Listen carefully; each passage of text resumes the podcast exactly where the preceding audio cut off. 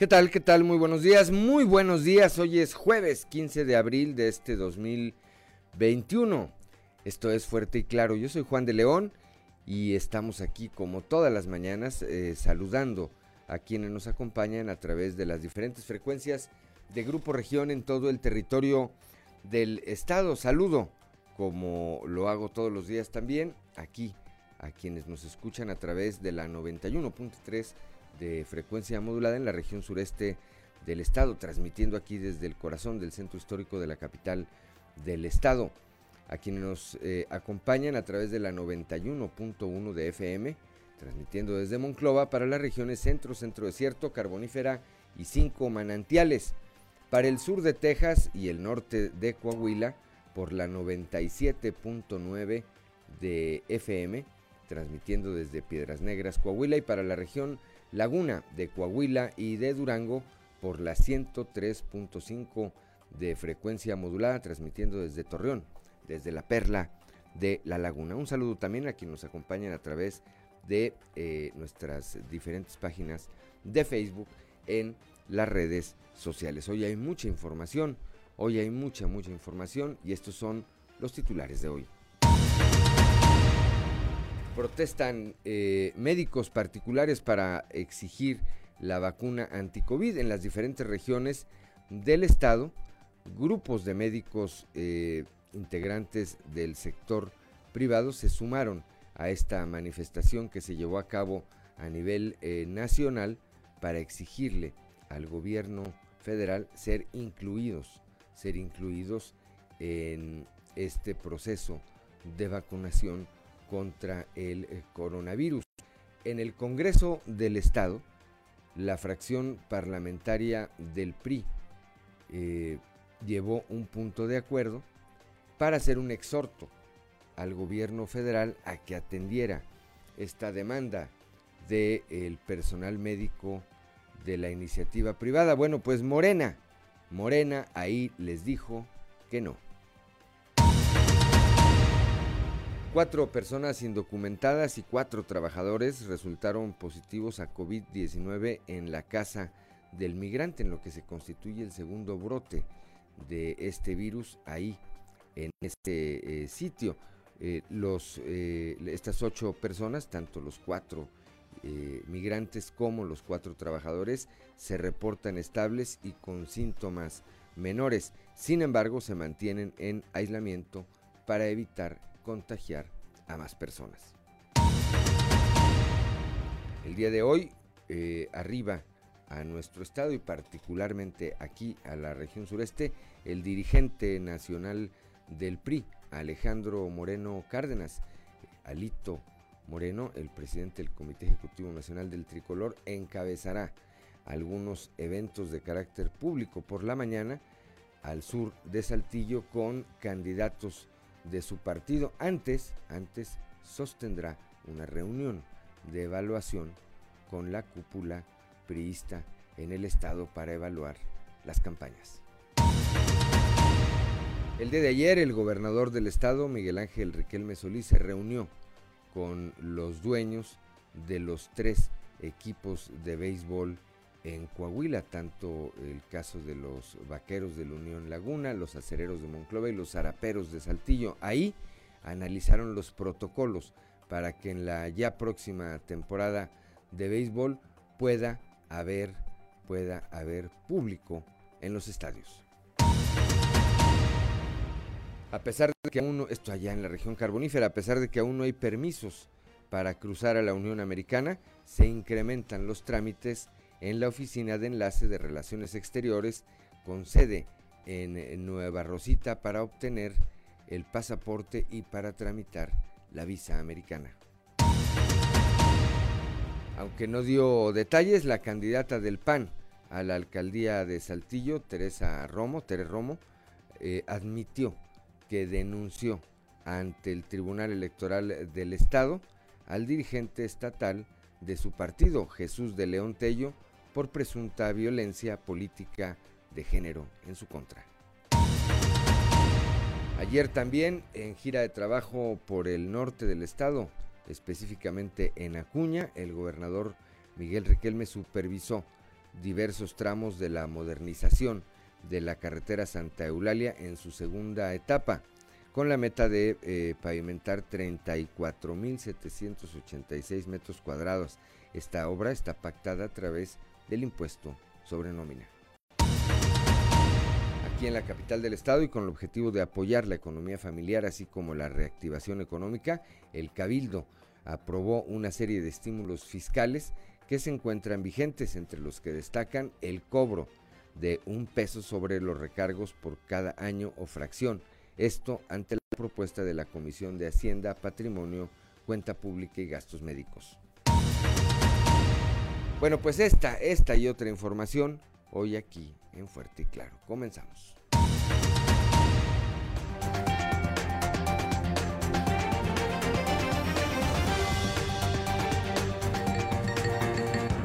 Esto es Fuerte y Claro. Transmitiendo para todo Coahuila. Fuerte y Claro. Las noticias como son. Con Claudio Linda Morán y Juan de León.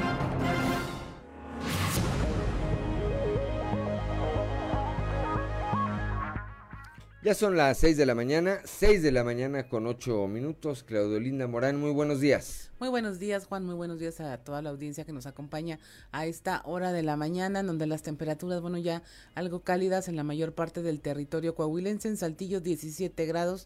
Monclova 22, Piedras Negras 23, Torreón 19, General Cepeda 16, Arteaga 17 grados, Musquis 23, San Juan de Sabinas 24 grados, San Buenaventura 23, Cuatro Ciénegas 22 grados centígrados y Parras de la Fuente y Ramos Arispe 17 grados. Pero si usted quiere saber cómo va a estar el clima el día de hoy, vamos al pronóstico del tiempo con Angélica Acosta. El pronóstico del tiempo con Angélica Acosta.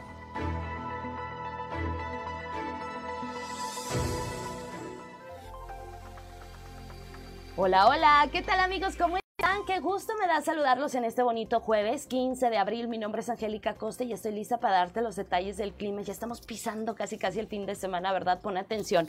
Saltillo, máxima de 25 grados, mínima de 16. Durante el día, mucho sol, muy cálido, va a estar agradable. Y por la noche, un cielo principalmente claro. 0% la probabilidad de precipitación ahí para Saltillo. Monclova, 32 grados como máxima, mínima de 21. Durante el día, principalmente nublado.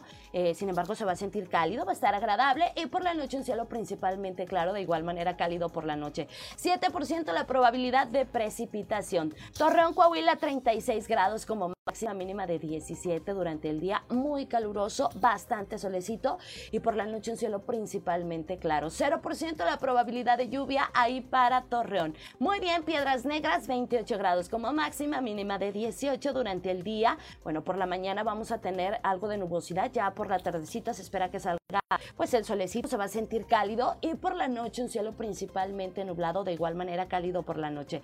25% la probabilidad de precipitación para Piedras Negras. ¿Tienes vuelta para Monterrey? Prepárate porque siguen las temperaturas eh, calurosas también para la Sultana del Norte.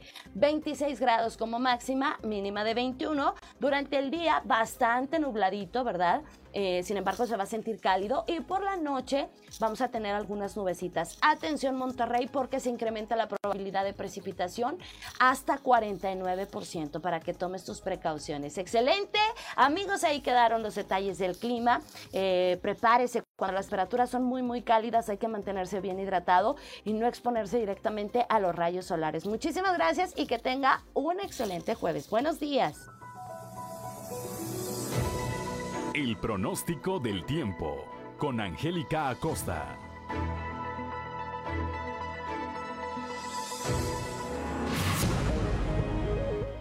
Ya son las 6 de la mañana, 6 de la mañana con 11 minutos. Decíamos, hoy es 15, 15 de abril. Y si usted quiere saber qué ocurrió en un día como hoy, vamos con Ricardo Guzmán y las efemérides del día. 1, 2, 3 o'clock, 4 o'clock, rock. ¿Quiere conocer qué ocurrió un día como hoy? Estas son las efemérides con Ricardo Guzmán. Un día como hoy, pero de 1452, nació el pintor, escultor y científico italiano Leonardo da Vinci, considerado uno de los grandes maestros del Renacimiento y genio de la cultura universal. célebre por obras como La Gioconda y La Última Cena.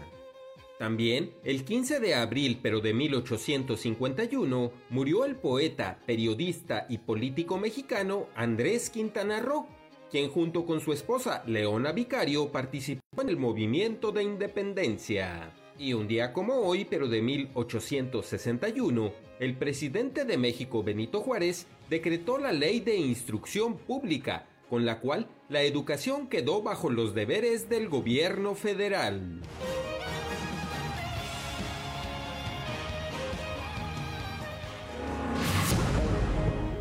Ya son las 6 de la mañana, 6 de la mañana con 13 minutos. Claudio Linda Morán, Santoral del día de hoy. Santoral del día, Santa Anastasia y Basilisa. Santa Anastasia y Basilisa. Bueno, pues a quienes lleven eh, alguno de estos nombres o tengan alguna otra cosa que celebrar, que festejar el día de hoy, pues háganlo, que los festejen, que los apapachen, todo, ya lo hemos dicho, con las precauciones sanitarias que hoy nos dicta la presencia de esta pandemia del coronavirus. 6 de la mañana, 6 de la mañana con 13 minutos. Es hora de ir al mundo de los deportes con Noé Santoyo. Resumen Estadio con Noé Santoyo.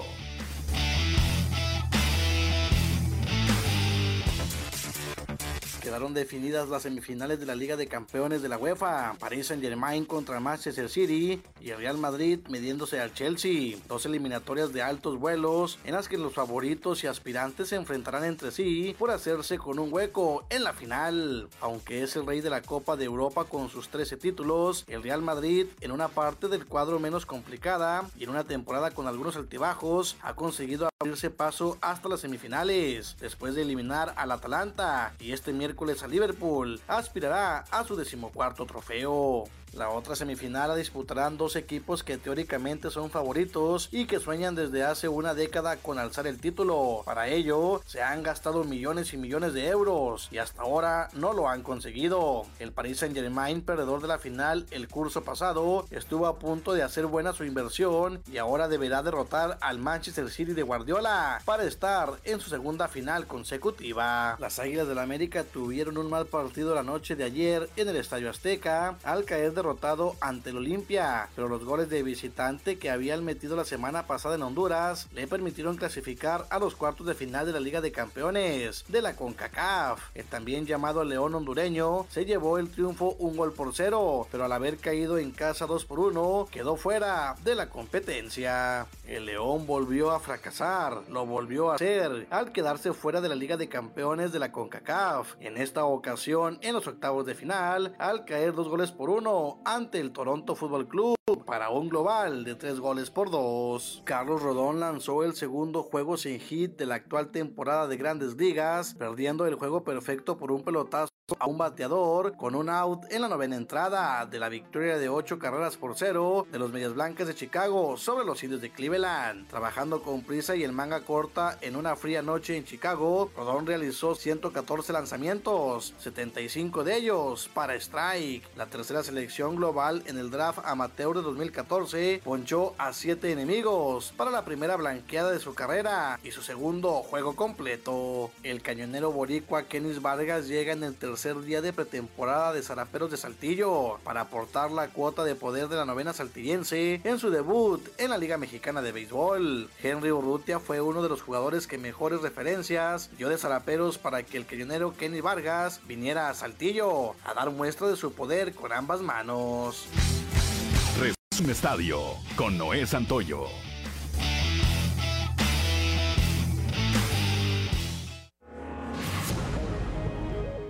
Las 6 de la mañana, 6 de la mañana con 16 minutos, la cotización peso dólar, Claudio Linda Morán. El tipo de cambio promedio el día de hoy es de un dólar por 20 pesos con un centavo, a la compra 19 con 79, a la venta 20 con 23. Bueno, pues así inician las operaciones hoy, el tipo de cambio entre el peso y el dólar cuando son las 6 de la mañana con 17 minutos vamos a un resumen de información nacional. Adelante. Maestros de cinco estados serán inmunizados con la llamada vacuna china. Las Secretarías de Educación y de Salud, así como el Instituto Mexicano del Seguro Social, el IMSS, definieron que los docentes serán vacunados con dosis de laboratorio Cancino. Descartan en Guerrero plan B para sustituir a Félix Salgado Macedonio. En tanto, el líder de Morena en Guerrero dijo que el partido no tiene plan para hacer este cambio después de amagar con impedir la elección eh, si las autoridades electorales le quitaban la candidatura así como con ir a buscar a sus casas a los consejeros e incluso amenazar de muerte al presidente del INE Salgado Macedonio ahora habla de que respetará el fallo del Tribunal Electoral avalan la ley de hidrocarburos. La Cámara de Diputados aprobó esta contrarreforma petrolera del presidente Andrés Manuel López que le permitirá suspender o cancelar permisos a privados en la cadena de producción o distribución de combustible, aumentando riesgos a la seguridad nacional. Ah, cibernética, energética o para la economía nacional. Alerta por sequía. La Comisión Nacional del Agua alerta sobre una reducción del 46% en las presas durante el mes de marzo, lo que aunado a la demanda de agua por la pandemia generará sequía en el país. Esto afectará mayormente al noroeste y norte en Guanajuato, Michoacán, Guerrero y en la costa norte de Oaxaca. Autoridades de la Ciudad de México detuvieron a uno de los presuntos responsables del homicidio de dos niños Mazaguas, Jair y Héctor, cuyos restos fueron encontrados en noviembre del 2020. Los menores habrían sido reportados como desaparecidos el 27 de octubre del 2020 y se emitió una alerta Amber ese mismo mes. Sin embargo, sus restos fueron hallados en las calles de la Ciudad de México. En Veracruz reportan manchas de chapopote en más de 10 kilómetros de playa, en lo que amenaza la producción de tres especies de tortugas marinas. Los prestadores de servicios turísticos, ambientalistas y turistas reportaron la aparición de este fenómeno en la costa Esmeralda en un ah, tramo de 10 kilómetros de playa del campamento tortuguero Vida Milenaria. Y hay un nuevo récord de aplicación de vacunas dentro de la Estrategia Nacional de Vacunación. Este fue de 553.926 dosis aplicadas al corte de las 21 horas del martes. Finalmente, Pemex prevé que la venta de gasolina continúe baja este año por eh, niveles inferiores a los previos a la pandemia, una por la menor movilidad que aún se registra en el país, así como una menor participación en el mercado. 6 de la mañana, 6 de la mañana con 20 minutos, somos Claudelinda Morán y Juan de León, estamos aquí en Fuerte y Claro.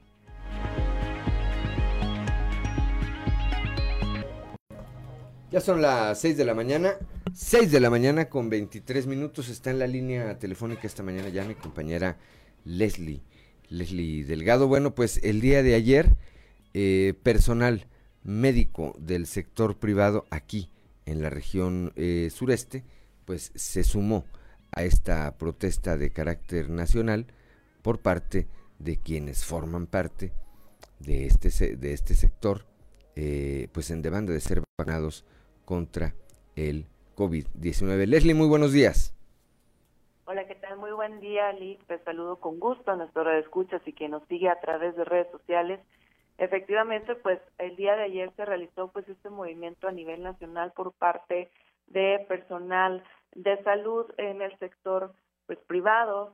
Eh, demandan, como bien lo mencionas, ser vacunados, ya que pues tras a una serie de declaraciones que emitió eh, Andrés Manuel López Obrador, donde pues de alguna manera rezagó a este sector diciendo que pues no es de urgencia que, que se vacunen, sin embargo pues eh, algo muy importante que estaban mencionando el día de ayer es que eh, pues ellos también han estado al frente de la línea de batalla en esta pandemia y pues bueno están un poco pues decepcionados, molestos eh, porque no han sido considerados para la vacuna anti-COVID. Y vamos a escuchar a, continuación la declaración de la doctora Nora Sánchez, quien pues mostró su postura al respecto. Estamos manifestándonos porque el gobierno federal convocó a todo el personal de salud a trabajar duro para combatir la pandemia. El personal de salud le ayudó, los médicos privados, enfermeras que no son de institución, laboratorios privados, se dedicaron a tratar a los pacientes que no quisimos o no pudimos ir al hospital, arriesgando su vida y aliviándole el peso de esta pandemia a las instituciones y al gobierno federal. Y ahora el gobierno federal nos da la espalda, le da la espalda a la institución privada. Nosotros, algunos de los que estamos aquí, estamos vacunados por edad, pero no nos parece justo que nuestros compañeros más jóvenes que siguen arriesgando la vida tengan que trabajar sin recibir una vacuna o una protección. Un llamado para que identifique a todo el personal de salud de riesgo. No solo los de la primera línea están en riesgo, hay muchas más personas que están atendiendo en consultorio. Tengo amigos con enfermedad pulmonar crónica que siguió trabajando en su consultorio, se enfermó de COVID, estuvo internado en el hospital metropolitano y afortunadamente salió adelante. 6 de la mañana, 6 de la mañana con 26 minutos, pues una legítima, una legítima eh, inquietud, una legítima demanda, Leslie Auditorio, de este sector, de este sector eh, del personal médico, que efectivamente se sumaron a los esfuerzos que se hicieron en todos los ámbitos y que hoy, pues, eh, y digámoslo con esa crudeza, como los parientes pobres, pues están viendo cómo, pues nada más las están viendo pasar, Leslie. Efectivamente, y algo también pues que hacían referencia es que lamentablemente pues eh, el gobierno de la 4T ha politizado mucho eh, la aplicación de la vacuna anti-COVID y pues bueno, algo que exigen ya y que piden es que sean considerados y también algo muy importante es que quedan eh, eh, varias eh, médicos, enfermeras también que no han sido, no se les ha aplicado ni la primera ni la segunda dosis. Hay un porcentaje muy importante. También ayer eh, trabajadores del Sindicato Nacional del ISTE hacían referencia que hacía que faltan cerca de 200 trabajadores de la salud eh, y que no han podido o no han obtenido una respuesta favorable por parte del gobierno federal. Entonces, pues primero hay que eh, consideramos que eh, primero hay que eh, terminar con el personal médico para posteriormente darle continuidad a la demás población y pues bueno, que esta pandemia continúa y que pues siguen también en riesgo, Lic. Así es, pues estaremos atentos, Leslie. Gracias como siempre por su reporte. Muy buenos días. Muchas gracias, Lic. Excelente día para todos. Gracias. 6 de la mañana, 6 de la mañana con 28 minutos. Sí, eh, auditorio Claudia. A ver, todavía no terminan con el personal médico y ya, por decirlo en términos muy coloquiales, ya alborotaron al sector magisterial, que ya está esperando eh, con el inicio del próximo mes comenzar a ser vacunados los, eh, los eh, maestros, el personal de educación. Cuando les digan, si es que atienden las peticiones del sector médico privado, a ver, espérense otro mes, pues ahí se va a venir otro, otro, otro, otra rebatinga, ¿no? Así es, y luego hay que entender que todo este personal de clínicas privadas, de pequeños consultorios, de eh, terminaron absorbiendo una gran demanda de los servicios médicos que se dejaron de prestar o, los- o a los que la gente no quiso acudir del servicio público. Entonces su riesgo se incrementó. Claro, claro. Bueno, pues ahí están, ahí están las eh, demandas que hace esta parte de nuestra sociedad. Son las 6 de la mañana con 29 minutos. Vamos ahora con Christopher Vanegas que nos reporta este nuevo brote de COVID-19 ahí en la casa del migrante. Christopher, buenos días.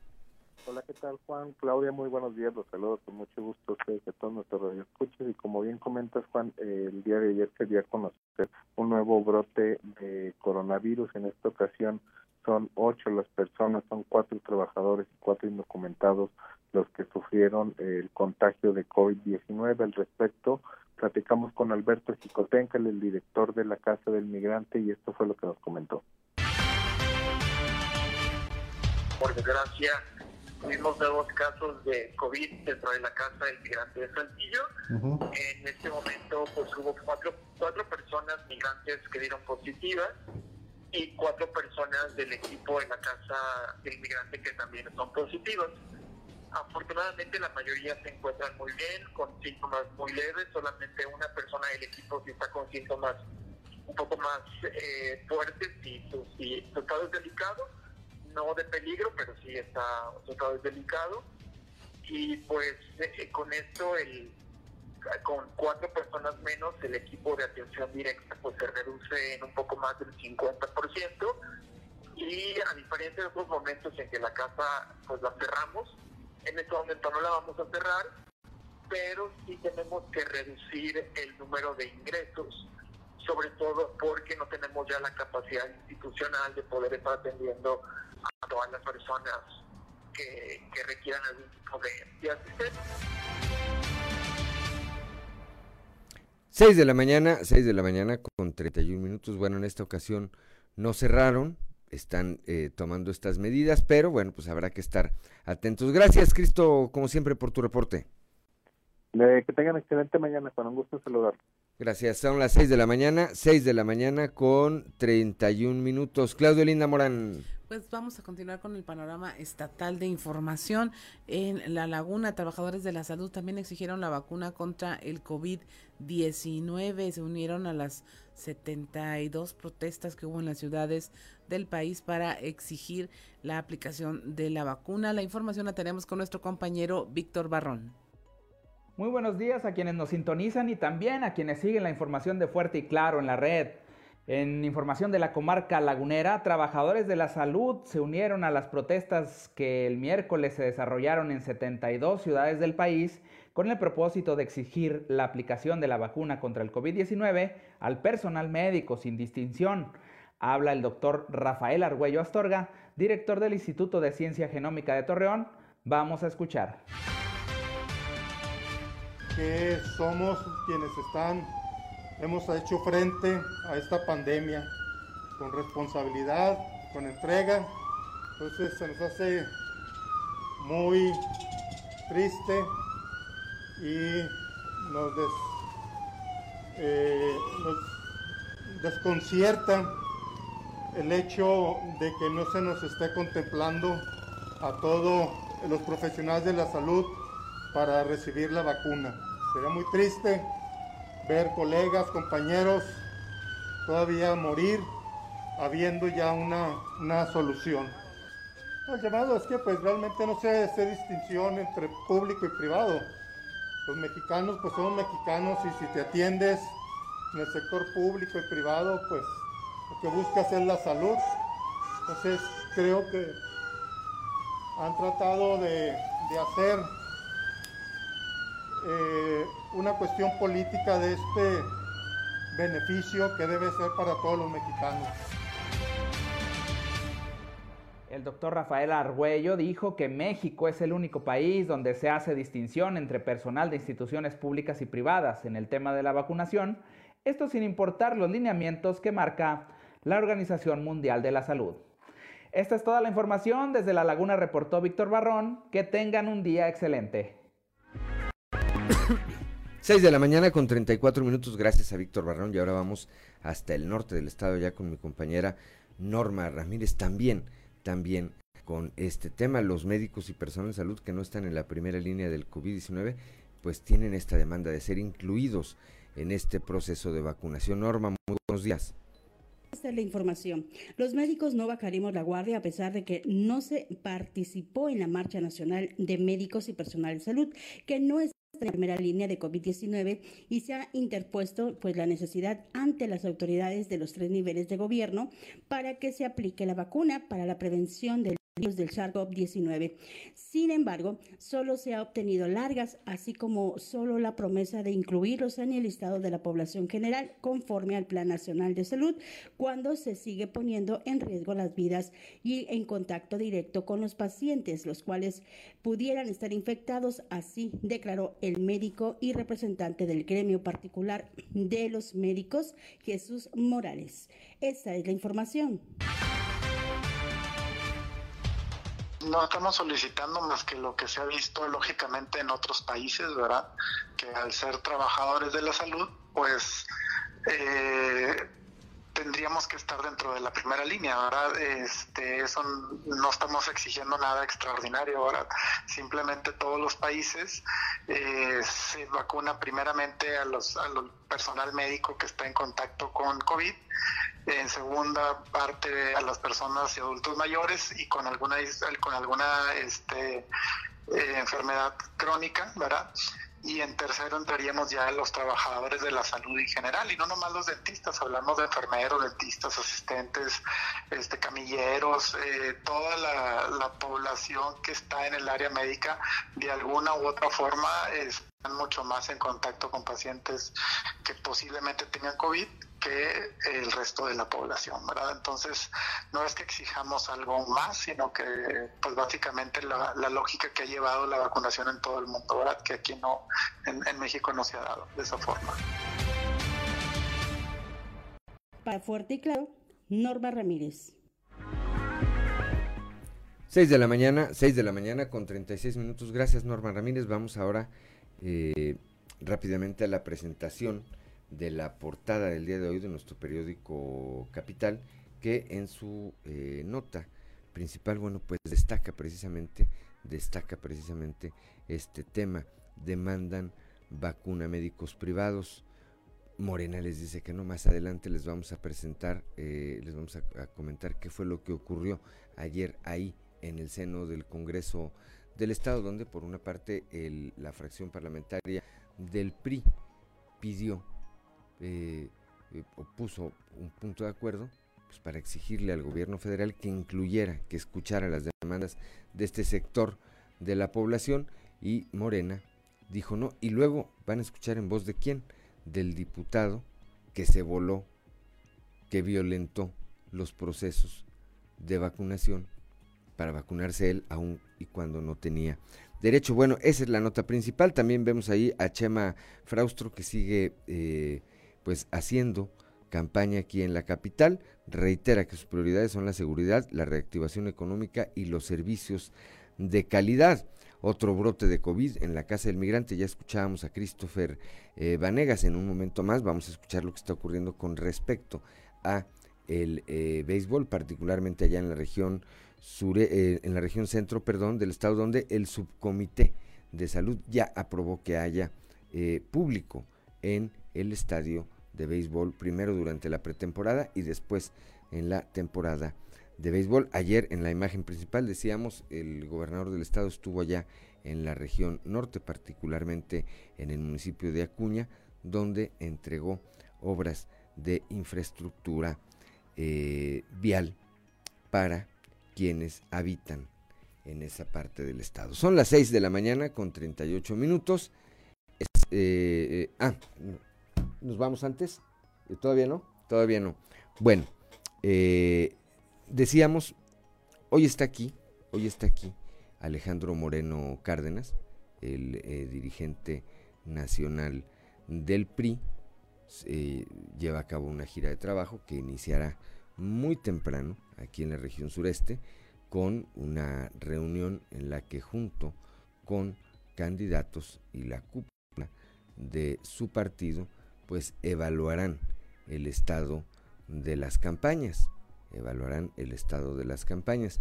Más tarde, si no mal recuerdo, alrededor de las 10 de la mañana, encabezarán un evento público al sur de Saltillo en el que seguramente estarán presentes pues los al menos los candidatos aquí en la región sureste. José María Fraustro Siller, que es candidato a presidente municipal de Saltillo, y eh, Jericó Abramo, candidato a diputado federal por el distrito número 4, Jaime Bueno Certuche, candidato a diputado federal por el distrito número 7, y a mí me parece que habrá, que habrá también algunos otros alumnos, los que les quede muy lejos este, venir hasta acá para un evento, pero muy seguramente que hoy eh, se dejarán ver la mayoría de los abanderados del PRI para este proceso electoral acá en este evento con su dirigencia nacional.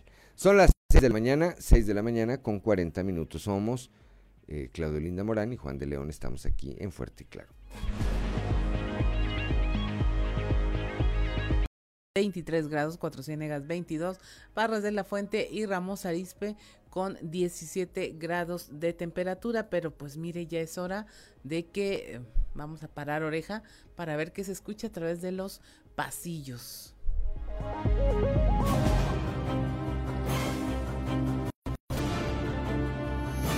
Y en el cartón de hoy, en las campañas, que nos presenta al tío Lenin Pérez y a Luis Fernando Salazar sentaditos en un sillón viendo la tele y comiéndose unas ricas palomitas mientras dicen, pues aquí, en las campañas. No se vayan a cansar muchachos.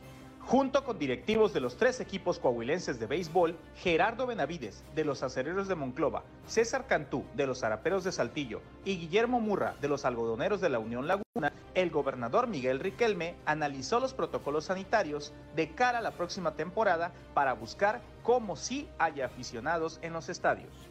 Aparece hoy en Coahuila y particularmente en Saltillo el dirigente nacional del PRI, Alito Moreno, quien sostendrá diversas actividades públicas acompañado de los candidatos de su partido. La cita es a las 10 de la mañana al sur de la ciudad. Antes, muy temprano, el líder tricolor, junto con la cúpula de su partido en Coahuila, encabezada por el primer priista, desayunan para, entre otras cosas, evaluar las campañas de su partido en la entidad. ¿Qué memoria tiene el legislador local de Morena, Francisco Cortés? Para atreverse a defender que deben seguirse los procesos de vacunación establecidos y en base a eso argumentar su voto en contra de un punto de acuerdo presentado por la diputada Lupita Ollervides, que exhorta a la Secretaría de Salud Federal para que medios privados y dentistas sean incluidos dentro del grupo prioritario de vacunación contra el SARS-CoV-2, para que su injusto argumento, cuando menos resulte lógico, el diputado morenista tendría que haberse formado también en la fila, porque hace algunos meses poco le importó brincarse los procesos establecidos y vacunarse antes que muchos médicos que diariamente sí se juegan la vida al frente de batalla y que legítimamente tenían derecho al biológico. Una hora después de iniciado el evento que encabezó Armando Guadiana en el Museo del Desierto, apareció su amigo Reyes Flores Hurtado, quien además de llamar inicialmente la atención de los medios ahí presentes, luego lo hizo con la concurrencia en general al sostener un pequeño desencuentro con los representantes de los medios de comunicación, pues se negó a dar declaración alguna y el intercambio de opiniones que sostuvo hizo voltear a la concurrencia hacia él y no hacia quien daba su presentación. Como es su costumbre, el que de inmediato se apersonó en sus nuevas oficinas, ahora en la recaudación de rentas en la región centro, fue Pablo González. Sabedor de la importancia que tiene la dependencia a su cargo, se está dando el tiempo para atender personalmente algunos de los asuntos que hasta ahí llegan. 6 de la mañana con 48 minutos, pues ahí tiene la información y continuamos con nuestro recorrido por el panorama estatal en todas las regiones de Coahuila para eh, regresar en este momento a la región sureste donde los diputados piden incluir a odontólogos y médicos privados en el tema de la vacunación, esto a través de la diputada Guadalupe Oyavides.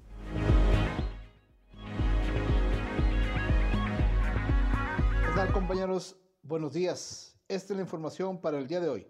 El grupo parlamentario Miguel Ramos Arispe del Partido Revolucionario Institucional hizo una proposición con punto de acuerdo en el que exhortan al secretario del despacho de la Secretaría de Salud para que dentro del plan de vacunación contra COVID-19 se incluya a odontólogos y médicos del sector privado, así lo expuso la diputada Guadalupe Ollervides. Y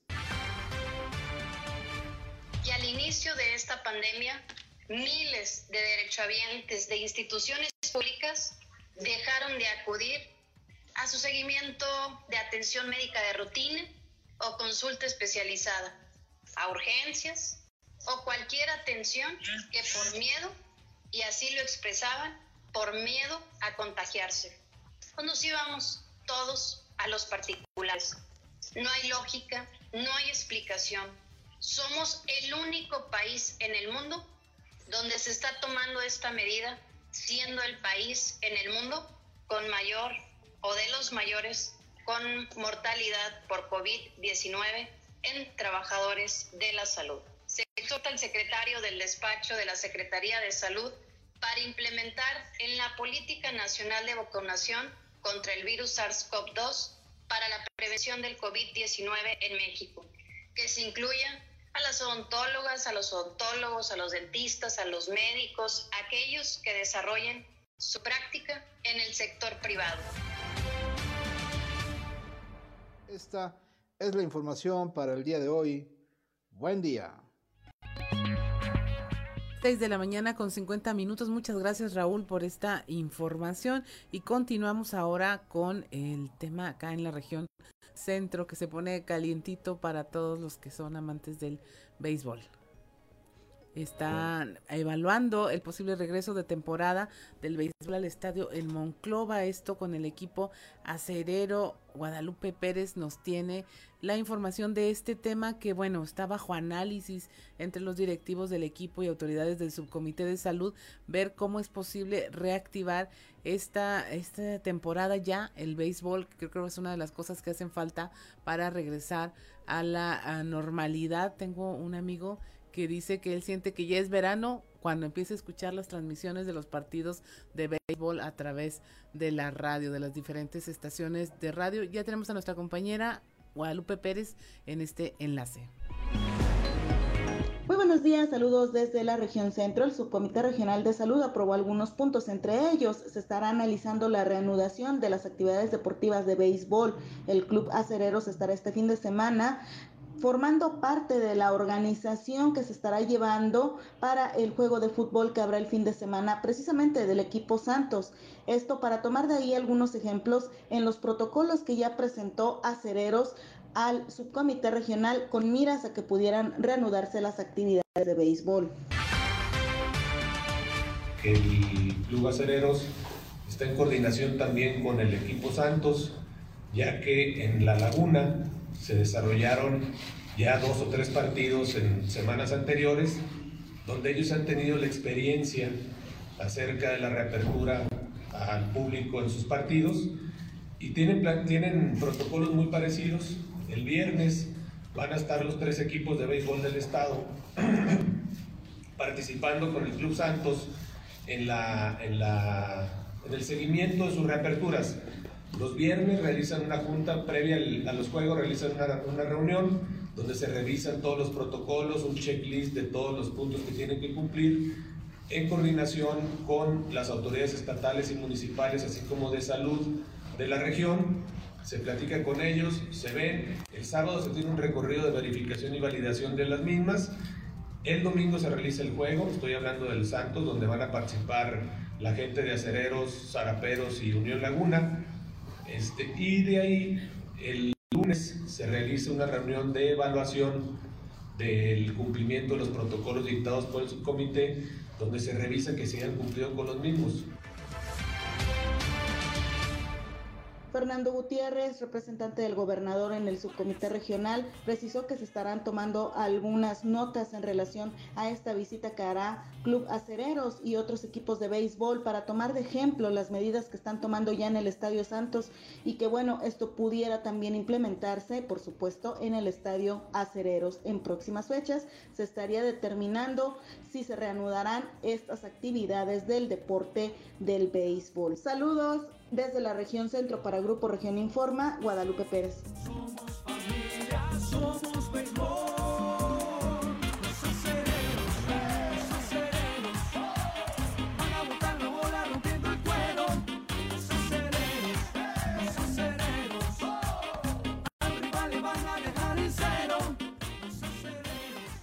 Seis de la mañana con 53 minutos. Para los que somos acereros de corazón, pues escuchamos el la canción de los acereros, ¿verdad? Nos emocionamos. Discúlpenme que viva aquí en la capital no le vaya a los araperos, pero pues yo le voy a los acereros. 6 de la mañana con 54 minutos.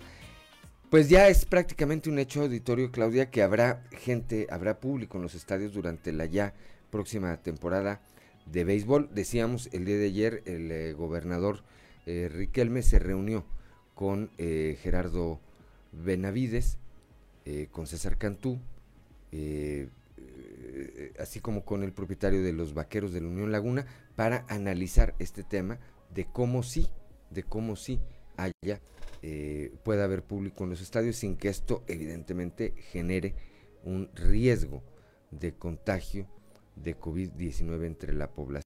Si de por sí son peleados los lugares, ¿verdad? Para la imagínense el arranque de temporada que no cabe un alma, por lo menos en el estadio de los acereros, pues ahora sí los boletos van a ser muy seleccionados y seguramente muy peleados. Son las 6 de la mañana. A ver si mañana platicamos con Carlos Villarreal allá de los acereros de Monclova sobre este tema. 6 de la mañana con 55 minutos. Somos Claudio Linda Morán y Juan de León. Estamos aquí en Fuerte y Claro y al ritmo de los acereros nos vamos a un corte comercial.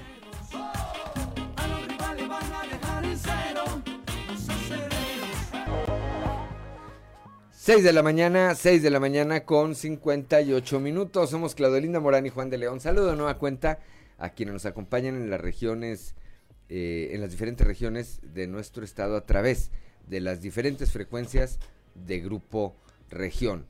Allá en la laguna de Coahuila y de Durango por la 103.5 de FM, transmitiendo desde Torreón, desde la Perla de la Laguna. Para las regiones, para la región norte, de eh, Coahuila y el sur de Texas por la 97.9 de FM, transmitiendo desde Piedras Negras. Para las regiones centro, centro desierto, carbonífera y cinco manantiales por la 91.1 de FM, transmitiendo desde eh, Monclova, desde la capital del acero, y acá para el sureste del estado por la 91.3 de FM, transmitiendo aquí desde el corazón del centro histórico de Saltillo del edificio, del sexto piso, el edificio que está ubicado aquí en la calle de Allende y Ocampo. Allende y Ocampo aquí, repito, en pleno corazón del centro histórico. Vamos ahora hasta la región carbonífera con mi compañero Moisés Santiago Hernández. Aumenta la demanda de eh, trámites para obtener la visa. Moisés, muy buenos días. ¿Qué tal Juan? ¿Qué tal Claudia? Es un placer saludarles desde la región carbonífera. Esta es la información que tenemos para todos ustedes. Efectivamente, a pesar de que prevalece la pandemia, se incrementa el trámite de la visa. A pesar de que no hay permisos para cruzar hacia la Unión Americana, se ha incrementado el trámite en la oficina de enlace de relaciones exteriores con sede en Nueva Rosita. El propietario de la agencia Viajes Lara, José María Lara Moreno, asegura que este año vencen muchos visados, lo que ha generado que exista una gran cantidad de renovaciones en este documento. Esto es lo que nos indica el empresario. Toma cuenta que esto se está triplicando cada vez más. Debemos recordar que estamos en las renovaciones de hace 10 años, ¿verdad? Entonces ahorita son miles de visas las que ya se van a vencer o se están venciendo ya, ya en estas fechas. Entonces sí es demasiado el flujo que está recibiendo regiones exteriores aquí en, Rosita, tanto también como en Piraneras. esto, esto, es una exageración, pero más, más aquí en la región carbonífera. Mira, les estoy comentando a todos ustedes que se acerquen, porque a la mera hora, mi amigo, si esto se viene, que el consulado americano llegara a abrir, esto va a ser una exageración, va a ser demasiado, demasiado. La gente cuando quiera hacer una cita va a estar muy saturado el sistema. Entonces, como siempre decimos, vulgarmente, cómo somos los mexicanos, todo a la mera hora. Entonces, les estamos invitando, a acérquense a nuestras empresas para, para seguirlos apoyando. Aquí no cobramos asesorías, tratamos de que la gente, el, el trámite que vaya a hacer no sea en vano, porque desgraciadamente muchas personas vienen con, sus, con sus documentos aquí a pasaportes y son rechazados porque muchas de las veces no traen sus documentos adecuados como debe ser. Ahorita no es por nada, pero lo, podemos, tenemos, por eso tenemos muchas cosas para poderle demostrar a nuestros clientes. Porque otras agencias están creciendo, porque la mayoría de la gente nos estado avisando. Te puedo decir que ahorita casi no es el 99%, porque la gente está yendo a renovar. Bien, pues así es que si usted tiene la visa por ahí vencida y la quiere renovar, vale más que agarre su tiempo para no andar a la carrera. Esta es la información que tenemos para todos ustedes desde la región carbonífera para Fuerte y Claro, su amigo y servidor Moisés Santiago. Que pasen un excelente día. 7 de la mañana, gracias Moisés Santiago Hernández allá en la región carbonífera, 7 de la mañana, 7 de la mañana con dos minutos. Eh, José María Chema Fraustrusiller, candidato a la alcaldía de Saltillo por el PRI, dice que sus propuestas son responsables, estudiadas, con expertos en cada materia y tomando siempre en consideración la opinión ciudadana. El candidato de la coalición PRI-PRD señaló que su programa de trabajo para Saltillo está respaldado por la opinión de expertos internacionales y nació de las necesidades de la gente. El pueblo, la gente, la comunidad es la que juzga qué tan pertinentes son las propuestas que haces, qué tan factible que se lleven a cabo y eso es lo que habla de la seriedad de los proyectos. Pero yo confío más en que la gente tiene un buen juicio. Mira, están basadas este, muchas en los foros que tuvimos y cada uno de los foros es en, cada tema principal de los que manejo como compromisos. Ahí nosotros sentamos a expertos, inclusive internacionales, para ir teniendo la base de discusión de lo que es el plan con el que vamos a trabajar. Después vamos nutriendo con todas las visitas a las colonias, con los toca-toca, con los mítines, etc. Y entonces vamos a poder conformar un proyecto muy aterrizado.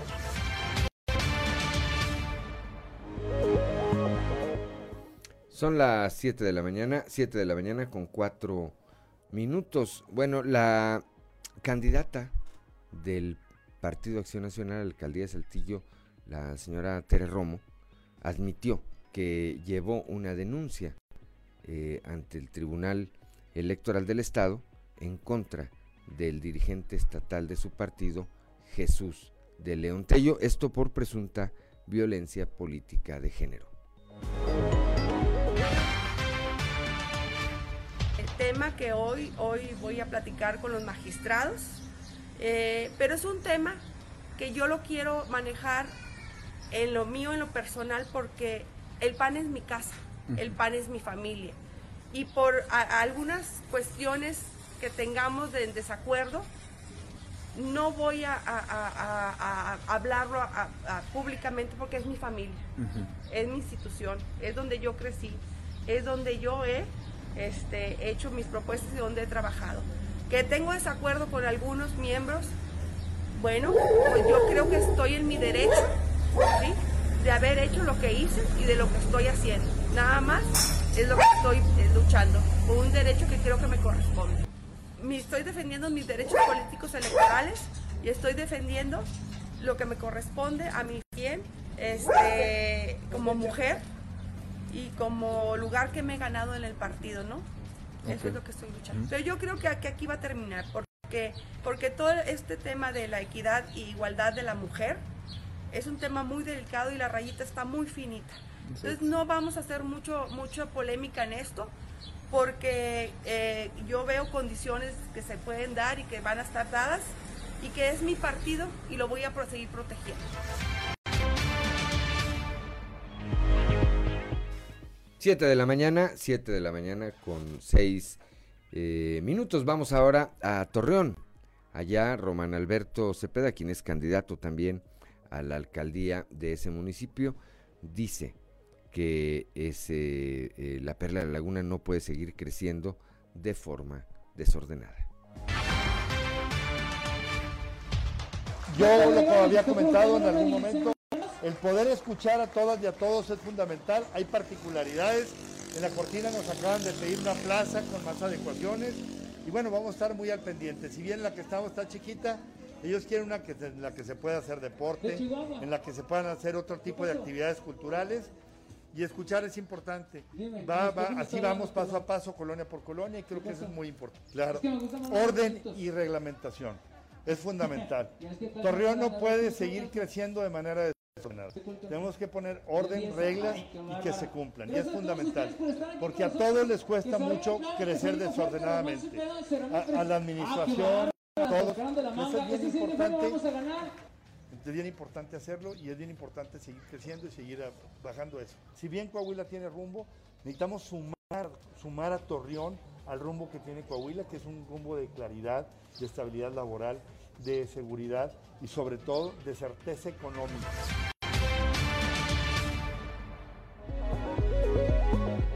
Son las 7 de la mañana, 7 de la mañana con 7 minutos. Del que ya no hemos sabido es de Marcelo Torres, ¿verdad?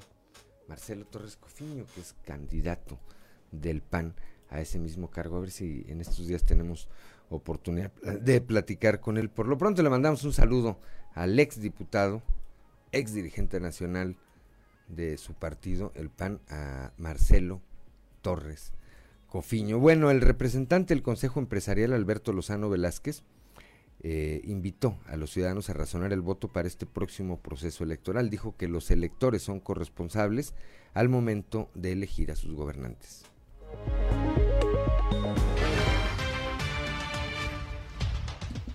Mira, pues la cuestión electoral yo lo único que pediría, y se lo pediría al pueblo, al pueblo de México, al pueblo de Coahuila, no, no, a, los, no a los políticos, no al comité electoral, no al pueblo.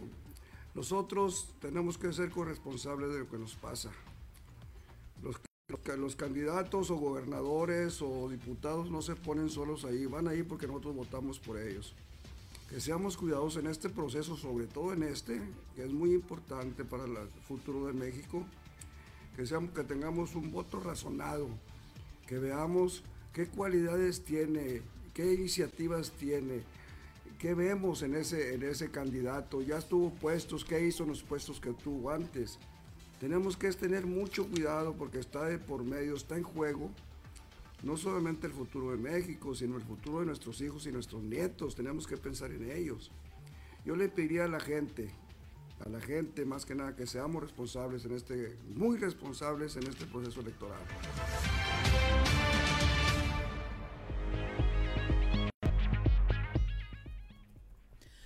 Son las 7 de la mañana con 9 minutos. La temperatura en Saltillo 17 grados, en Monclova 22, en Piedras Negras 23 grados, Torreón 19, General Cepeda 16 grados, Arteaga 17, Musquis 23, San Juan de Sabinas 24, San Buenaventura 23 grados, Cuatro Ciénegas 22, Parras de la Fuente y Ramos Arizpe registran los 17 grados centígrados. Y mire, usted se acordará de cuando inició este tema del COVID y que iba a haber ensayos clínicos aquí en Coahuila, que se estaban solicitando voluntarios.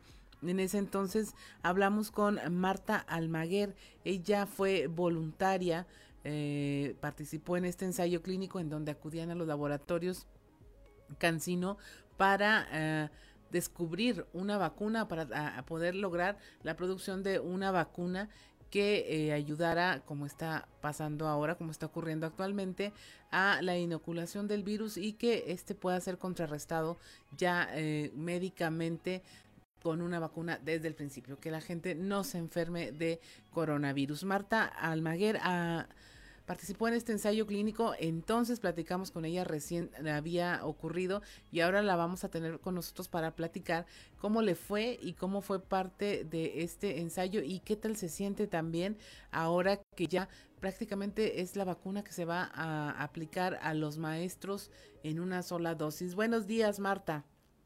Muy buenos días. ¿Cómo te encuentras? Muy bien, gracias. Al día de hoy, ¿cuál ha sido tu experiencia después de haber participado en este ensayo clínico? Este, bueno, eh, mi experiencia al haber participado en este ensayo, pues hasta ahorita la, la, vacuna, pues me, bueno, como les había comentado, pues participé en el ensayo clínico, pues fue doble, doble ciego. Sí. Ah, y bueno, este ensayo todavía pues no se termina, ¿verdad? Se supone que se termina hasta, hasta diciembre, por ahí, noviembre, diciembre. Así es. Entonces, pues, este, hasta esa fecha se van a abrir los paquetes y es ya cuando me dicen si realmente me pusieron la vacuna o fue un placebo. Así es. Hasta el momento tú todavía no sabes si estás realmente vacunada o no. Todavía no sé. Esa es la realidad.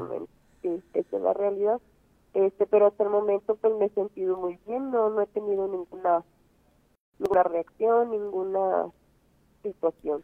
Creo que en los primeros días tuviste alguna moretón en el brazo una especie de hinchazón algo sí, sí, en los primeros días pues sí hubo este eh, sí hubo ahí en el brazo una pequeña reacción pero nada más en la zona de la vacuna ¿Qué has hecho esta temporada, Marta? Porque si no sabes si estás vacunada o no, pues sigues con las mismas precauciones que todo el mundo, ¿no?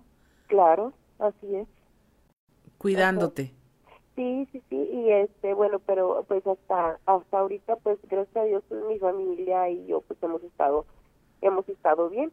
Este, y lo que es de que cada semana como quiera me están monitoreando, se están contactando conmigo, me preguntan este cómo estoy, si he tenido algún síntoma, etcétera, pero como no he tenido ningún síntoma, ahora sí como que como mi, mi gripito, entonces pues no, no ha habido necesidad de, de, acercarme, ¿verdad? Este, al laboratorio. Ahora, los, los síntomas que tú tuviste como la eh, eh, en el brazo, la, el moretón, son los que ahora está teniendo la gente que está siendo vacunada. ¿No te da como indicio de que efectivamente pudiste haber recibido la vacuna eh, buena, por así decirlo?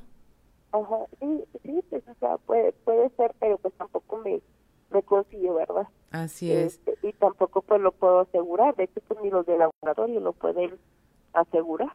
¿Cómo ha sido el seguimiento? A ver, ¿te llaman? Te dicen, buenos días, Marta, ¿cómo estás hoy? ¿Cómo te sientes? ¿O has ido tú a que te den un chequeo médico? ¿Cómo es este seguimiento? No, nada más es vía telefónica.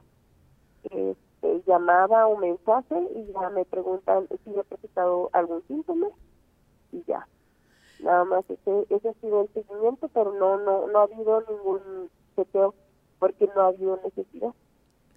Bueno, Marta, aún ahora hay gente que no quiere vacunarse, que prefiere esperarse a ver cómo reaccionan los demás a la vacuna y entonces ya hacerlo ellos mismos, como que dicen, pues que experimenten masivamente y luego ya voy yo. ¿Tú qué sientes eh, de haber participado? Pues básicamente es en la, en la cura de esta enfermedad. Este, pues bueno, aquí pues ahora sí como que se respeta ¿no? cada cada punto de vista sus razones tendrán la, las personas para para hacerlo este pero pues bueno hay que, hay que recordar que muchas enfermedades pues se han erradicado debido a o gracias a una vacuna verdad este no pues yo digo me siento agradecida por haber tenido o por tener todavía verdad estar en el en el estudio esta esta oportunidad pero pues tampoco me siento que ay no soy súper especial pues no pero sí pues agradecida de, de, de esta pequeña oportunidad este pero pero pues nada más este y pues sí desafortunadamente todavía pues hay hay personas que no, no se quieren vacunar etcétera pero pues pues bueno, ya ahora sí se, se respeta ese esos puntos de, vista, pero pues bueno, también hay que recordar, como, como lo digo, lo, vuelvo a reiterar, que pues muchas enfermedades este, se han erradicado gracias a, a las vacunas, ¿verdad? Eh, eh, pero bueno. Así es. ¿En algún momento sentiste miedo? Porque ya, estamos por cumplir bueno, se cumplió un año, este, ya se están aplicando las vacunas Cancino, es, esta va a ser de una sola dosis, tengo entendido, pero en algún momento cuando escuchas las noticias de reacciones de que la AstraZeneca provoca coágulos y que ya la van a retirar del mercado, este, ¿has sentido miedo en algún momento de todo este proceso?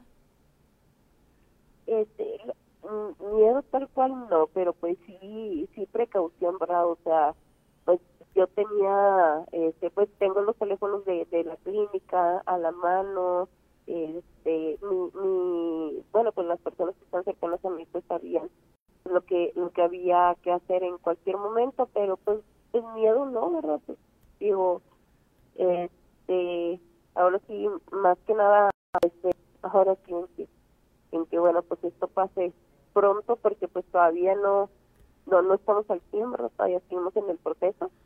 Eh, eh, nada más que pues sí, eh, como le, le, vuelvo a reiterar, pues o sea, ya la gente cercana a mí pues sabía, sabe, sabe que, ¿cómo le diría? O sea, pues dónde estaban los, los papeles de laboratorio y, y si pasaba algo pues que se tenía que hacer. Marta, ¿y ya quieres saber? ¿Ya quieres saber? ¿Te urge saber si, si es la vacuna real o no? Pues no, no, no, no, ¿cómo le como le diría, pues no es de que me, me urca, ¿verdad? No es de que ya sea una necesidad, pero sí, sí me da mucha curiosidad saber, este, saber si es la vacuna real o no.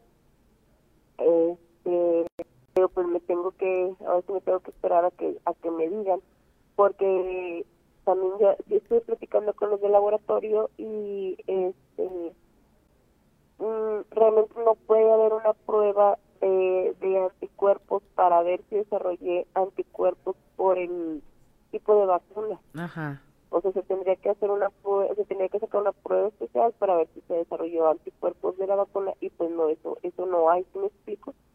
O sea, lo, lo, las pruebas que hay de anticuerpos es para la, la enfermedad. Así es. Repíteme, Marta, ¿cuándo, ¿cuándo podrías saber cuándo es el final del ensayo clínico? Eh, hasta diciembre. Hasta diciembre. Entonces tú podrías realmente vacunarte hasta entonces, o sea, saber en diciembre y luego ya seguir indicaciones de si efectivamente te puedes eh, volver a vacunar o no, o si ya no es necesario. Ajá, Este, ahorita la verdad no tengo como que alguna indicación que me que no, no te puedes vacunar, este, no. La verdad no, no, no tengo así de que me, que, que me, que me tenga que esperar. No, porque realmente, pues bueno, sí, sí es de una sola dosis y todo, pero si me vuelvo a aplicar la vacuna, ya serían como seis meses, este, no creo que haya ningún, no hay ningún problema. Ujú. ¿Verdad? O sea, ya cuando hay un, no sé, a lo que un nivel de toxicidad, por así decirlo, es de cuando te aplican demasiada dosis en muy poco tiempo, Así es. ¿verdad? Entonces, no hay ningún problema.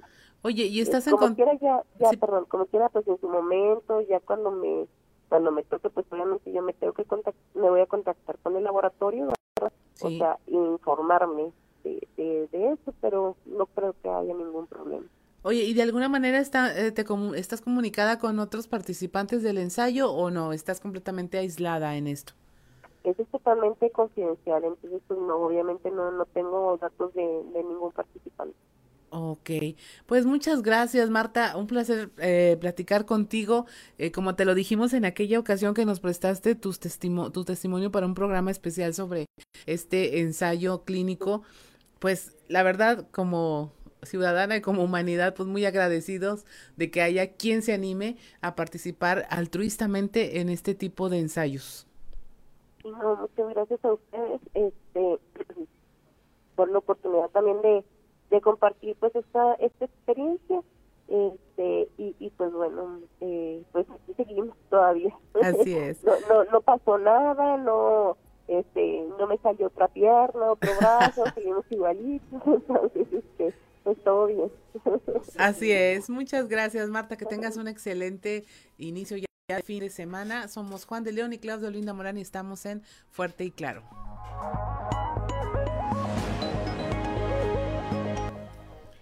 Siete de la mañana, 7 de la mañana con 24 minutos. Somos Claudio Linda Morán y Juan de León. Estamos aquí en Fuerte y Claro. Bueno, el día de ayer comentábamos a propósito de estas manifestaciones de médicos del sector eh, privado. El día de ayer en el, eh, Congreso del Estado, la fracción parlamentaria del PRI, en eh, voz de la diputada Guadalupe Yervides, presentó un punto de acuerdo para exhortar al gobierno federal a que atendiera, a que atendiera estas demandas, a que pues hiciera eco de esta petición de los eh, trabajadores de la salud, de las eh, clínicas privadas, para ser tomados en cuenta y ser vacunados, ser vacunados de manera prioritaria contra el COVID-19. Decíamos, bueno, pues eh, el partido Morena, la fracción parlamentaria de Morena, dijo no, votó en contra. Escuchemos al diputado Francisco Javier Cortés, este que se voló el proceso, eh, que violentó los procesos y se vacunó sin tener derecho a ello, eh, los argumentos que eh, presentó ayer para votar en contra. Escuchemos. Diputado Francisco con su intervención. Adelante, diputado.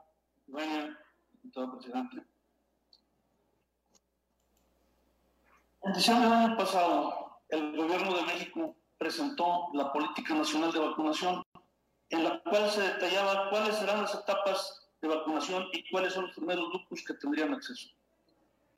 Se definió que el personal de salud de primera línea era prioritario para conseguir los objetivos de reducir los ritmos de contagio y para que todos los pacientes con COVID-19 pudieran ser atendidos con eficacia. Por supuesto que al gobierno federal le encantaría que todos los integrantes del sector salud pudieran ser incluidos en las primeras etapas, pero hay que tomar en cuenta los factores internacionales que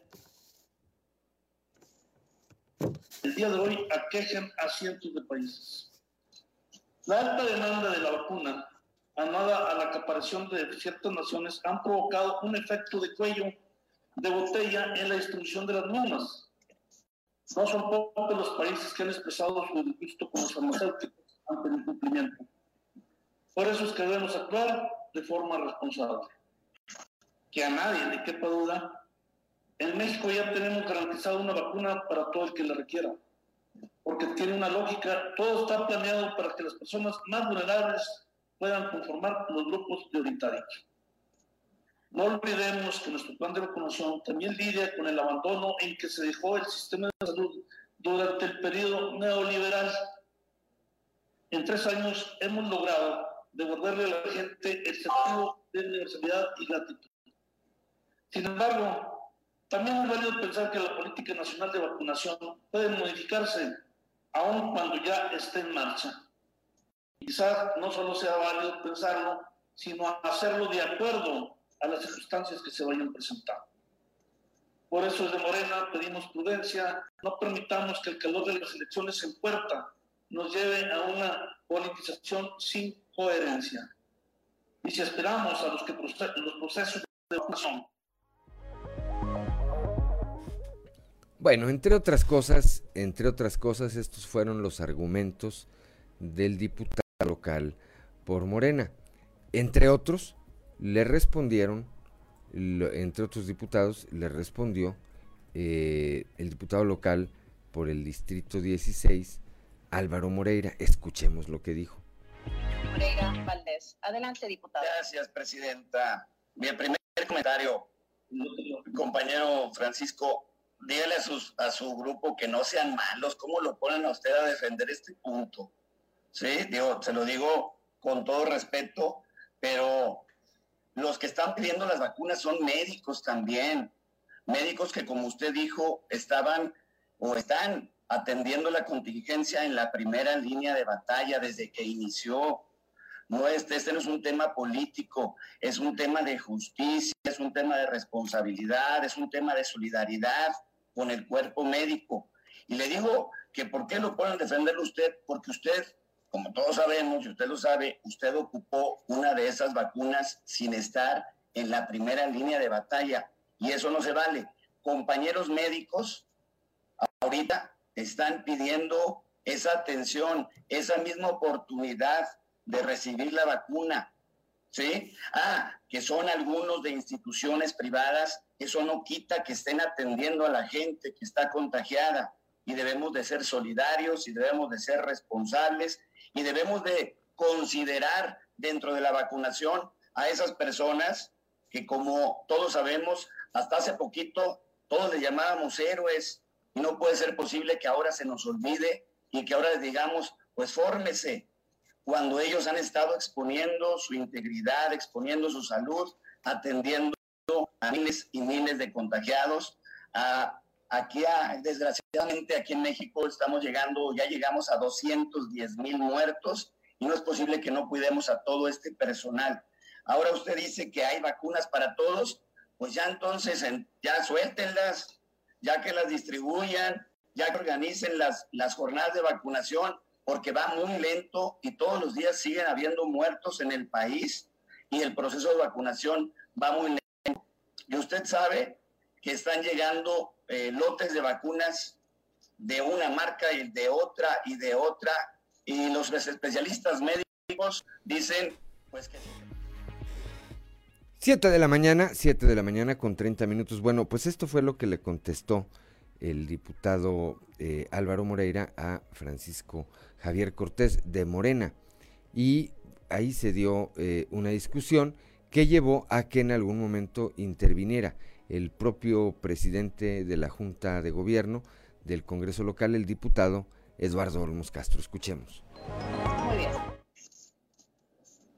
Adelante, diputada Lisbeto Gazón. Mi voto es en contra y es Ahí tenemos, ahí tenemos un, un este. eh, bueno, escuchemos primero, eh, porque también intervino, escuchemos a la diputada de Morena, Lisbeth Ogazón, a ver qué fue, para que vean eh, cómo argumentó también en este, en este sentido. explico por qué se está votando en contra por parte del, grupo parlamentario Morena. Y es que no, aquí ustedes lo que están viniendo a hacer es politizar un tema de salud pública y eso no se vale. Este mismo eh, dato que ustedes ya están haciendo, pues ya lo hizo el Senado de la República. Morena ya hizo esa petición o esa propuesta en febrero de 2021. El 8 de diciembre de 2020, durante la conferencia de prensa mañanera, el secretario de Salud, Jorge Alcocer Varela, dio a conocer el orden de los grupos de población que tendrán prioridad en la aplicación de la vacuna. Y esto es basado en las recomendaciones del Grupo Técnico Asesor de Vacunación COVID-19. El siguiente.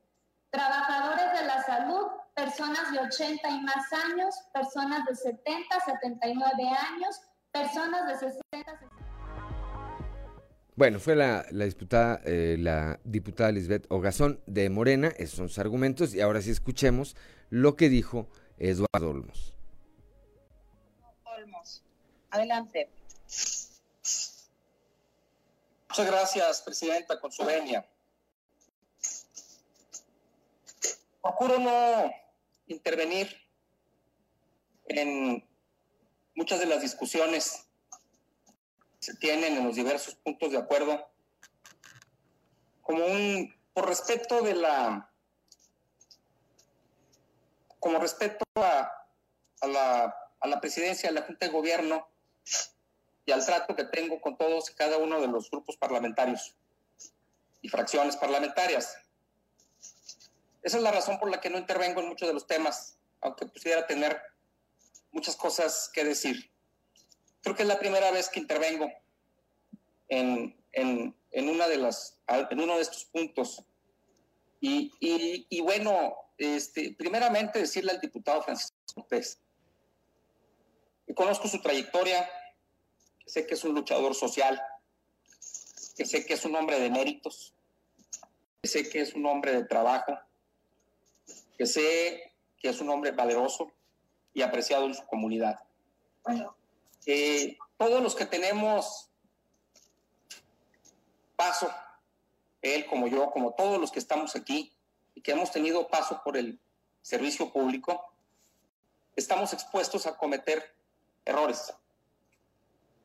Y muchas veces esos errores, yo he cometido muchos en la pública, esos errores no se no tienden a desaparecer, no tienden a irse, sino que es parte de la vida de un político de que esos errores se quedan contigo paciente. Considero, compañero diputado, es una crueldad trágica de su grupo parlamentario. Y es una falta de respeto a su persona por parte de su grupo parlamentario. El ponerlo a usted a defender este punto o hablar en contra de este punto. Considero también un trágico error. Si no lo pusieron y usted quiso subir a defender este punto o hablar acerca de este punto, que se lo hayan permitido. Entiendo yo, entiendo yo la, la discusión política en un tema tan sensible, tanto de un lado como del otro. Entiendo a los compañeros del grupo parlamentario de Morena que tengan que defender y hacer, hacernos saber sus argumentos y a su vez se harán saber a la sociedad. 7 de la mañana, 7 de la mañana con 36 minutos. Bueno, pues esto fue parte de lo que dijo Eduardo Olmos. Y es que sí, parecería una broma de mal gusto, una broma macabra, como dicen, que manden precisamente a Francisco Javier Cortés a defender eh, el punto por parte la fracción parlamentaria de Morena. Es decir, a la persona, al exfuncionario público que tomó notoriedad a partir de que se descubrió que hizo trampa para vacunarse, a él le mandan, a él lo mandan a explicarle a los médicos privados de este estado por qué deben respetar los procesos y los tiempos, o más bien los tiempos de los procesos o de este proceso de vacunación.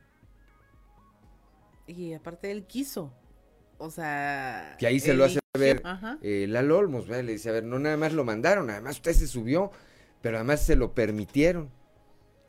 No, es que sí es una burla, la verdad. Es una burla para toda la gente que en verdad lo está esperando y que merecían ser los primeros. Y, y la otra burla es que, pues, ¿qué ha pasado con él? Nada. Eh, hemos visto muchas noticias en donde otros funcionarios aprovechan el cargo para vacunar a sus familias, los sancionan, los despiden, pasa algo. Y aquí, con este hombre, pues nada más que que siga... El pues, escarnio, bueno, pues el haber sido exhibido, pero parece que no llenó con eso. Son las 7 de la mañana con 38 minutos. ¿Qué más tenemos, Claudio Linda Morán? Pues continuando con la información del día de hoy, tenemos este tema que se quedó un poquito pendiente del bloque anterior, de donde los empresarios están invitando a algo que es muy importante, a razonar el voto. Eh, a ver, tenemos indicaciones acá de Ah, ya. Y es, que, a ver, ¿qué va a pasar? Porque creo que es importante eh, abordarlo. Ah, llevamos 11, 12 días de campaña, todavía no se siente. Yo no sé cuál sea tu percepción, Claudio Linda, pero creo que apenas está empezando a permear entre una parte de la comunidad que hay un proceso electoral en eh, marcha. Esto derivado, a mí me parece que principalmente de la pandemia, están ocupados cada quien en, eh, o cada eh, sector de la sociedad en sus diferentes eh, temas que poca atención se ha prestado. No hay eventos multitudinarios, como antes, ¿verdad? De tal manera que la presencia de los candidatos en la calle es menor. Sí están haciendo, evidentemente, actividades públicas, pero son mucho, mucho menores que a las que estábamos acostumbrados. Y conforme se acerque este tiempo, pues tendrá todo el mundo que razonar su voto, eh, ver qué opción le convence más. Y tradicionalmente, por lo que comentabas, nada más para hacerlo como este colofón, el sector privado tiene esa voz crítica, ¿verdad? Que pone observadores electorales, que llama o que invita a los eh, diferentes eh, candidatos a los diferentes cargos a que expongan sus plataformas eh, de gobierno o sus propuestas de campaña.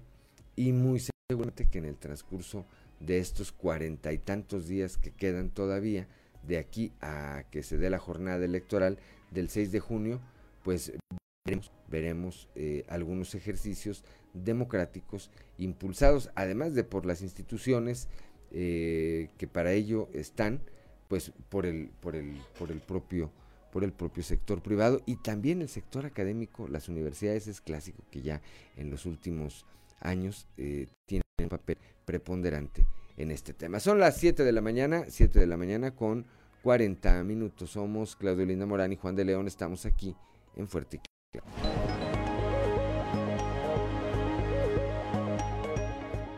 Ya son las 7 de la mañana, 7 de la mañana con 44 minutos y como todos los jueves, es jueves de zona de lectura con nuestro amigo Alfonso Vázquez Sotelo. Zona de lectura con Alfonso Vázquez Sotelo. Estamos en el segundo jueves de este mes de abril. Quisiera recomendarles en esta ocasión los siguientes textos. El primero de ellos es Cuentos completos y su autor es Rubén Darío. Esta edición completa de cuentos del poeta nicaragüense fue publicada por primera vez en la Biblioteca Americana en 1950. En esta edición, la colección popular que se presenta, no se omitió ningún texto y se incluyeron los ensayos introductorios de Raimundo Lida y Ernesto Mejía. En Fondo de Cultura Económica usted encuentra cuentos completos Rubén Darío. Quisiera recomendarles un libro más, Yo, el gato, de Matsume Soseki. Un gato sin nombre, narrador y protagonista se convierte en observador crítico de la sociedad japonesa de su tiempo. El perspicaz sabiondo felino se interna en los escondrijos y en los recovecos de la sociedad para escudriñar conductas, escuchar conversaciones y presenciar hechos que le dan pie para sentar cátedra de filósofo. En realidad, al confiar al gato el papel de inquisidor y fustigador de los entuertos humanos, lo que el autor intenta es pasar por el tamiz, modas, costumbres, formas de pensar importadas de Occidente, bajo la implacable férula de un gato que se presenta como con un yo mayeustático y petulante, la novela suscrita, además de sonrisas, inquietud en torno al eterno conflicto entre la norma cultural indígena y el modelo de civilización traído de exterior, es una constante.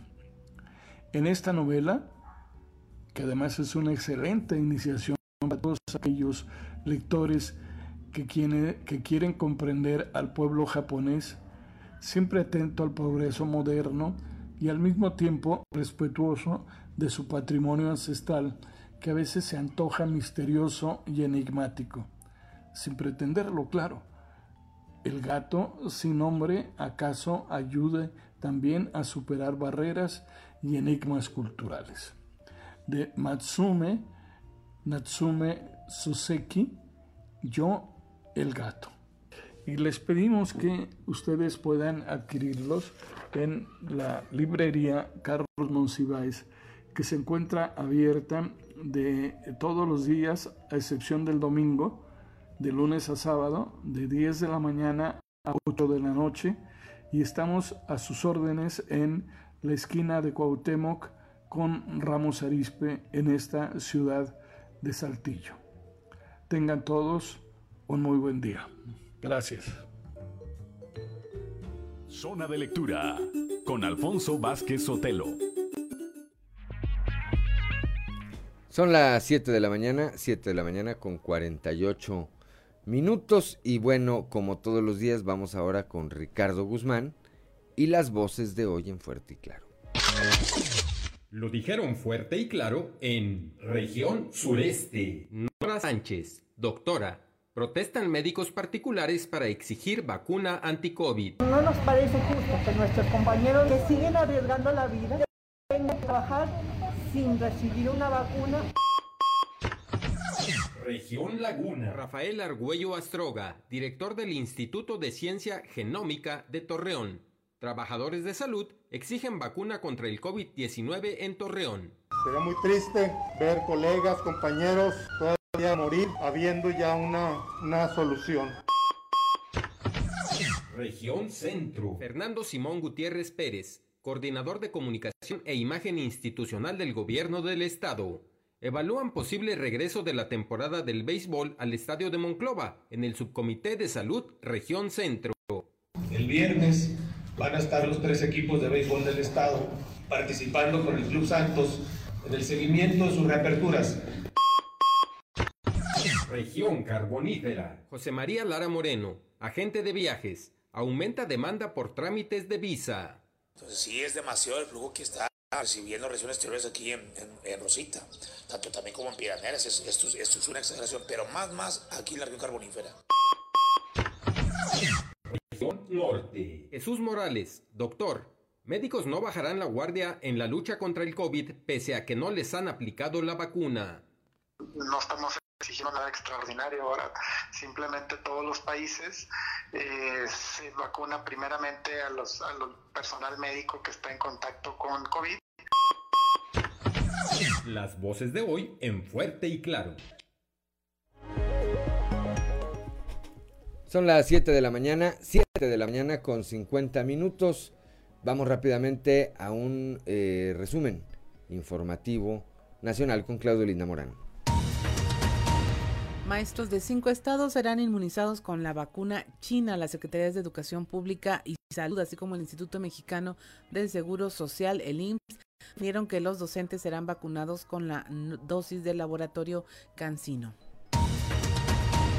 Descartan en Guerrero plan B para sustituir a Félix Salgado Macedonio. En tanto, el líder de Morena dijo que el partido no tiene ningún plan para sustituirlo.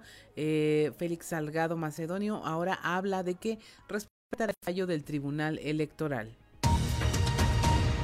Avalan la ley de hidrocarburos. La Cámara de Diputados aprobó la contrarreforma petrolera del presidente Andrés Manuel López Obrador, que le permitirá suspender o cancelar permisos eh, en la cadena de producción o distribución de combustibles, argumentando riesgos a la seguridad nacional, seguridad energética o un riesgo para la economía nacional.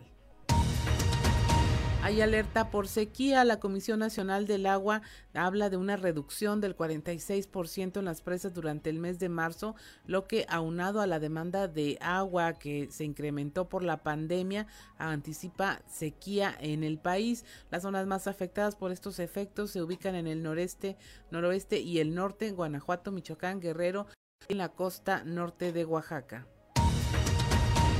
Autoridades en la Ciudad de México detuvieron a uno de los presuntos responsables del homicidio de Yair y Héctor, dos niños mazaguas cuyos restos fueron hallados en noviembre del 2020.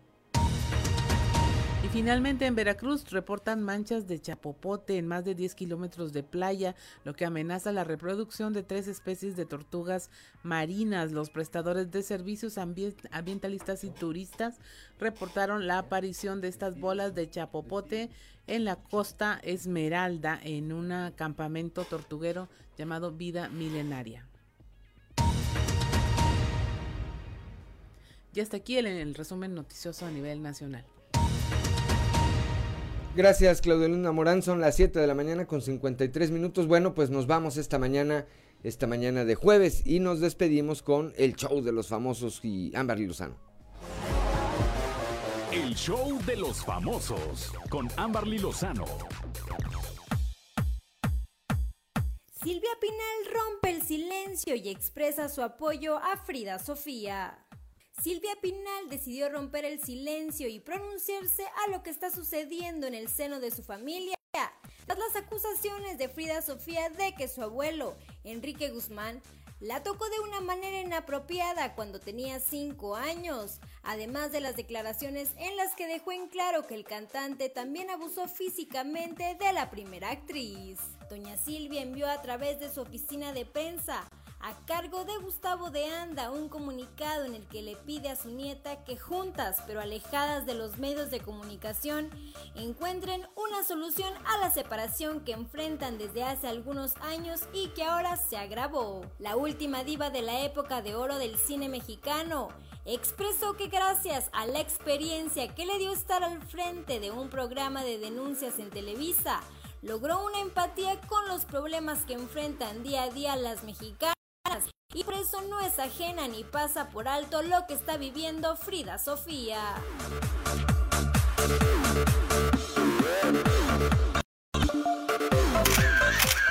Demi Lovato regresa a la televisión para una serie de comedia. El regreso de Demi Lovato a la actuación ha recibido un gran impulso.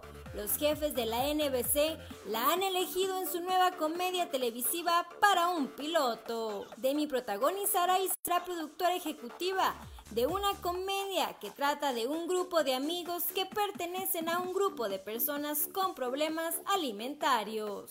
El tema no es ajeno a la cantante, que luchó contra los trastornos alimentarios cuando era un adolescente.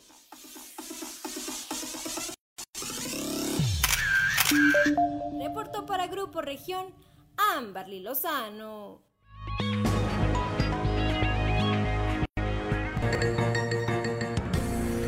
Escuchaste fuerte y claro las noticias como son, transmitiendo para todo Coahuila.